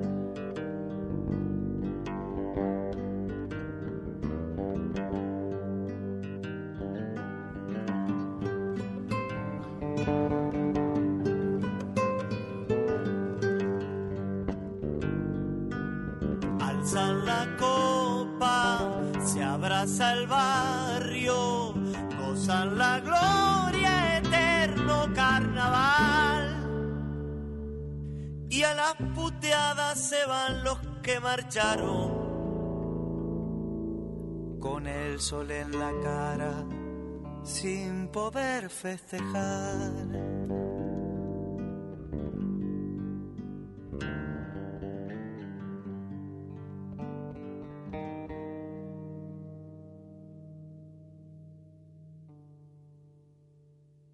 Hora Cero, la voz de la nueva generación.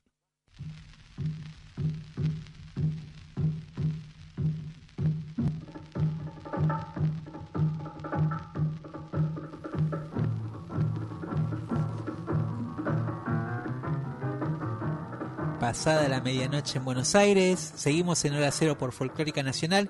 Escuchábamos antes la despedida de carnaval de Pitufo Lombardo junto a Pinocho Routín, Noche Fallida, y ya el carnaval se fue y empezamos Volveremos el el año. que viene. Volveremos, eso, exactamente, volveremos. Y volvemos a la ciudad eh, de la furia, a Buenos Aires, que empieza a cobrar nuevamente, como hacíamos, su ritmo intenso, Sí. porque los chicos empezaron las clases, chicas y chicos empezaron las clases hoy.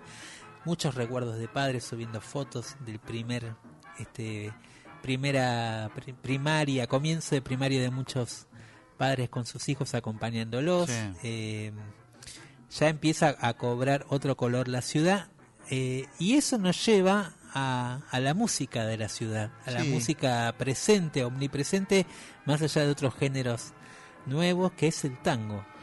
Sí, y yo te contaba al principio del programa y algo que te conté en la, en la semana, es que es tanto el, el- el- el contenido audiovisual que uno consume por día, nosotros somos periodistas, nos dedicamos a esto, mucho más todavía, Sí, pero vi esta foto, mira, te la muestro ahora. Vi esta foto. después la vamos a compartir. Bueno, es eh, em, Amelita Baltar, Astor Piazzolla, Aníbal Troilo y su esposa Sí, cami- caminando por la Rambla de Mar del Plata, eh, 1970. Y tuve una especie de epifanía pensando en que en esta foto, y hay otras tantas de ellos dos, de Troilo y Piazzolla, está resumida un poco la historia del tango en el siglo XX, ¿no? Desde Sí. el- la vertiente clásica, tradicional y extraordinaria que, que representó Troilo y el, el- el- El tango del 3000, podríamos Claro, decir. y la renovación y esa revolución tan discutida que enca- encarnó Piazzolla, pero digamos, entre ambos hay un hilo conductor y una relación que tuvo sus vaivenes, pero de alguna forma eh, la graduación de Piazzolla como músico ocurre en la orquesta de Troilo, ¿no? Totalmente, con un, con un joven Piazzolla, Jovencísimo. jovencísimo Piazzolla que formaba parte de la fila de Fuelles y que después en algún momento también cuando Piazzolla eh, se pone a estudiar, digamos, empieza a querer formar parte también de los arreglos de la orquesta y ahí empieza un poco la tirantez quizás porque bueno, Evidentemente Eh, iban a- en, en direcciones contrarias. venía digamos, ¿no? venía con ideas, claro, primero con las ideas que a veces trae un joven que quiere comerse toda la cancha, eh, romper todas las estructuras, como en el caso de Piazzolla, mucho más todavía, eh, y con ideas novedosas. Y por otro lado, lo que representaba Troilo en esa década del 40 y el 50, Claro. donde el tango eh, cumplía una, un rol social, o sea, el baile cumplía un rol social muy importante. eh, y bueno, Troilo lo tenía muy claro, ¿no? Que, que la orquesta tenía esa función social que era el baile, ¿no? Y que, y que la gente eh, iba a... Si bien podía ir a escucharlos, porque también tenía grandes éxitos, todo- muchos éxitos grabó la orquesta de Troilo con sus diferentes cantores, eh, la esencia era el baile, ¿no? Eh, sin duda. Claro. Y lo que viene a traer Piazzolla después con el tiempo y que de alguna manera lo que impone Piazzolla es que el tango sea para escuchar. Exactamente. Hace una revolución total. Total. O sea, eh, definitiva prácticamente. Es ¿no? cierto, por eso pensaba en esa, en esa imagen de los dos caminando por la rambla de Mar del Plata y en lo que significó este, el encuentro de ambos. Miraba algunos datos, Gaby. No se llevaban tanta edad. Troilo no era mucho más grande que Piazzolla. Apenas Tenía- siete años. Tenía más vida, ¿no? Siete Tenía años. Mucha vida, mucha noche. Troilo nació en Este, 1914 y Piazzolla en 1921. Es decir, en el año 70, cuando esta, esta foto de la cual hablaba, Troilo tenía 56 años. Y Piazzolla tenía 49. No, no, nada. Nada. No, casi nada de diferencia y en ese momento parecía una diferencia muy grande. Exactamente, que es también parte de la época, ¿no? Sí, es verdad. Y, y, mm, bueno, después está esta historia de, del joven Piazzolla que iba a escuchar a la orquesta de Troilo al Café Germinal de la calle Corrientes, aquí cerca, entre Suipacha y Carlos Pellegrini, aquí nomás. Y mm, bueno, la, la idea o, o la oportunidad que surge de que pueda él integrar como suplente a cubrir una ausencia y que Troilo lo desafía a ver si se sabía el repertorio y evidentemente se lo sabía. Y cómo se inicia la relación entre ambos a partir de ahí. El, el joven prodigio que, que, que de alguna forma este, acuna a Troilo ahí no como que lo va formando. Y después lo que vendría. Y en el medio evidentemente las inclinaciones de Piazzolla en la, en la búsqueda de otra música, en escuchar otras cosas, en sus estudios con Ginastera. Hoy me olvidé de mencionarlo cuando Facu hablaba de la música popular, del cruce con Ginastera es alguien muy importante en la historia de la música argentina, uniendo ambos mundos, ¿no? Sí, es. Este, y entonces, ¿cómo deriva después todo hacia ese momento en el cual, de alguna forma, sobre todo, ¿qué decimos? En los 60, 70, pasan a estar como en bandos opuestos, ¿no? El Sí. maestro y el alumno prodigio. Sí, sí, es verdad. Eh, y, y sin embargo, bueno, Piazzolla, y hay muchas muchas anécdotas ¿no? de eso, de que estaba muy pendiente eh, de lo que decía Troilo, Total. ¿no? de lo que de lo que pensaba Troilo de su música. Y Troilo también, eh, así como le decían el, el- el gordo bueno, digamos, tenía muy muy claro que, que Piazzolla era un prodigio Claro. Eh, y que estaba inventando otra cosa Exacto. que tenía que ver con otra ciudad también, ¿no? Que iba cambiando. Una ciudad y un tiempo que estaba cambiando, que estaba claro, cambiando. evidentemente, sí. sí. Eh, Pero bueno, fascinante la relación entre ellos dos. Quedaron, obviamente, Hay registro, hay registros. claro. Bueno, lo que escuchábamos en el comienzo de la cortina eh, era uno de esos registros que Sí. grabaron eh, temas, digamos, de Piazzolla que aportó a la orquesta de Troilo. Claro, como que en un momento Troilo le deja aportar sus composiciones, las primeras, y a la vez hacerse cargo de los de arreglos. los arreglos. Imagínate lo que habrán sido esos ensayos, ¿no? Bueno, se, se, se dice obviamente que Troilo, Troilo iba con la gomita de borrar, digamos, y, y atrás iba Piazzolla poniéndole a, al- ¿viste? a, a las partituras Sí, claro. nuevas cosas y, y pasaba Troilo y decía, no, no, pibe, esto no, esto no, esto no, porque así la gente no baila eh, y ahí había siempre ese, esa tirantes. Pero bueno, hay dos registros que queríamos Y es lo que vamos a escuchar que ahora, vamos a sí. escuchar. Uno es... eh, bueno, un, un tema que, que es un ejemplo, digamos, de dos estilos y dos formas de tocar, dos formas de sentir del tango que son excepcionales, Sí. que de alguna manera están encerradas en esta versión del motivo, tocada donde tocan los dos, o sea, Claro, estamos hablando además de dos instrumentistas instrumentistas. Van ¿no? a escuchar, cuando escuchen a Troilo se, van, a dar, cuenta, que es. Troilo, cuando escuchen a Piazzolla se van a dar cuenta que escuchan a Piazzolla. Total. Y después vamos a escuchar eh, uno de esos arreglos. Exacto, eh, de los primeros de que los hizo. primeros que graba la orquesta de Troilo de, de Piazzolla y que se llama Para lucirse. Así seguimos en Hora Cero por Folclórica Nacional.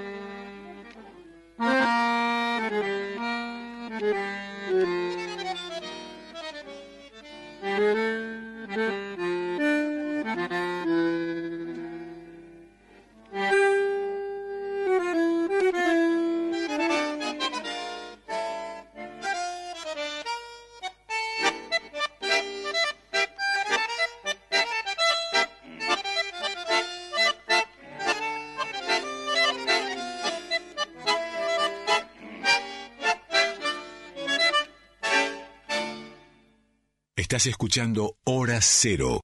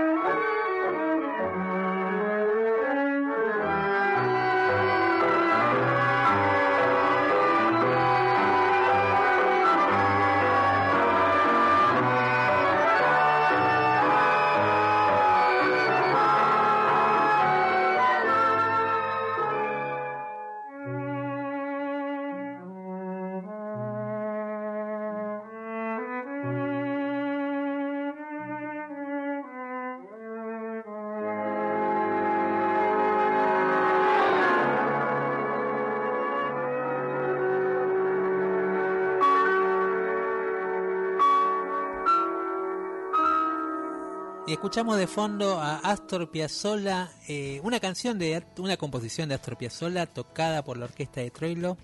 Antes escuchábamos el dúo que hacían Astor Piazzolla y Troilo hermoso. Eh, y bueno, esperemos que se vayan con este sonido del bandoneón. De hecho, los vamos a dejar con otro gran otro, bandoneonista, claro. otro maestro, Dino Saluzzi, pero como también estamos despidiendo el carnaval, queremos que se vayan con ese saborcito de carnaval bailable, como se respira en el norte, bailando donde bailan cuequitas y zambas así apretaditos. Eh, los vamos a dejar con la carpa de Don Jaime por Dino Saluzzi, eh, hasta aquí hemos llegado con hora cero. Los esperamos el martes que viene a las 23 en la producción Flavia Ángelo, en la operación técnica Jorge Escobar, Guille Pintos, acá a mi lado. Mi nombre es Gabriel Plaza. Gracias por acompañarnos. Fue una hermosa noche. Seguimos en Folclórica.